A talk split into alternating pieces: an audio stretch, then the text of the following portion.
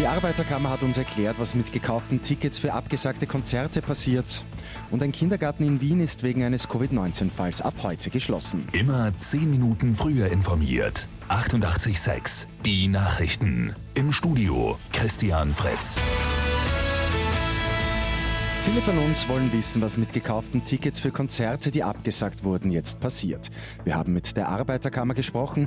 Prinzipiell gilt, dass für alle nach dem 13. März abgesagten Veranstaltungen eine Rückerstattung zum Teil mit Gutscheinen erfolgt.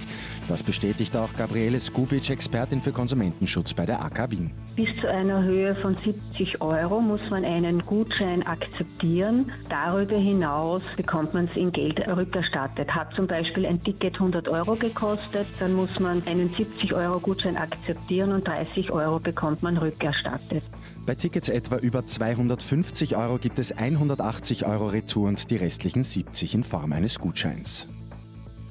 Ein Kindergarten in Wien-Liesing bleibt wegen eines Covid-19-Falls ab heute geschlossen. Ein Mitarbeiter ist positiv getestet worden, berichtet uns eine betroffene Mutter. Es war, wie zu uns gesagt wurde, keine Person, die im direkten Kontakt mit unseren Kindern waren, also dementsprechend keine Betreuerin oder kein Betreuer. Die Kinder, die trotzdem im näheren Kontakt mit dem Mitarbeiter waren, werden jetzt getestet, ebenso alle Mitarbeiterinnen und Mitarbeiter. Am Vormittag sollen wir erfahren, wie es mit dem Mannschaftssport weitergeht, also womöglich auch, wie es mit der Fußball-Bundesliga weitergeht. Vizekanzler und Sportminister Werner Kogler wird darüber informieren. Und positive Erkenntnis kommt aus Norwegen. Die Schulöffnung hat die Ansteckungsrate nicht erhöht. Die gute Nachricht zum Schluss. Die Gesundheitsbehörde erkennt keine beschleunigte Ausbreitung. Die Zahl der Neuinfektionen ist nicht angestiegen.